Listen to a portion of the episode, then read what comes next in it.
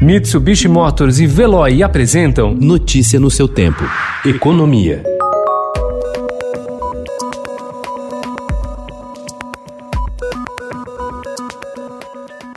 De saída das regiões Norte, Nordeste e Sul do país, a Petrobras enfrenta a resistência de governos locais à venda dos seus ativos. A empresa já anunciou que vai concentrar investimentos no Rio de Janeiro e em São Paulo, onde está o petróleo do pré-sal. Mas para conseguir sair dos demais estados, vai precisar negociar uma série de dívidas ambientais, tributárias e trabalhistas. Governadores e parlamentares não têm pressa em deixar a estatal ir embora. Além dos passivos acumulados, eles também estão atentos a uma possível queda na arrecadação e a contração do mercado de trabalho.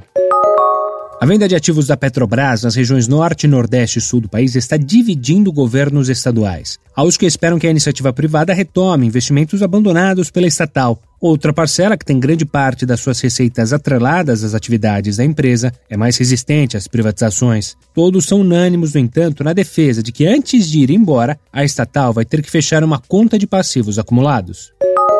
As medidas de controle de gastos com pessoal e as alterações nas regras do RH do setor público, em discussão na reforma administrativa, podem resultar em uma economia entre 673 e 816 bilhões de reais em 10 anos, segundo cálculos do Instituto de Pesquisa Econômica Aplicada, o IPEA. O impacto é fruto do congelamento de salários por dois anos, medida já aprovada pelo Congresso Nacional, e de eventuais mudanças nas carreiras daqui para frente, cujas propostas propostas ainda estão em discussão dentro do governo.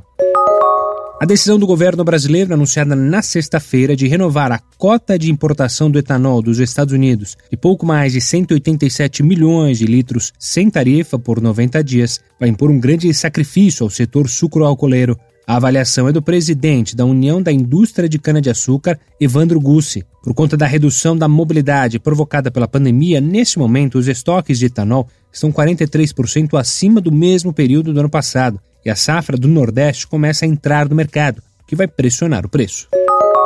Nos primeiros meses de quarentena foi quase impossível escapar do fenômeno das lives musicais. Com enorme audiência, artistas atraíram marcas que encheram a tela de inserções e QR codes promocionais. Agora, varejistas entram na onda das lives com seus próprios programas, unindo tecnologia e estratégias de marketing para atrair um público ávido por entretenimento. É o chamado shop streaming, um formato que ganhou força no mercado asiático nos últimos anos. Trata-se também da volta repaginada de uma velha conhecida, a televenda. Notícia no seu tempo. Oferecimento: Mitsubishi Motors e Veloy. Se precisar sair, vá de Veloy e passe direto por pedágios e estacionamentos. Aproveite as 12 mensalidades grátis. Peça agora em veloy.com.br e receba seu adesivo em até 5 dias úteis. Veloy, piscou, passou.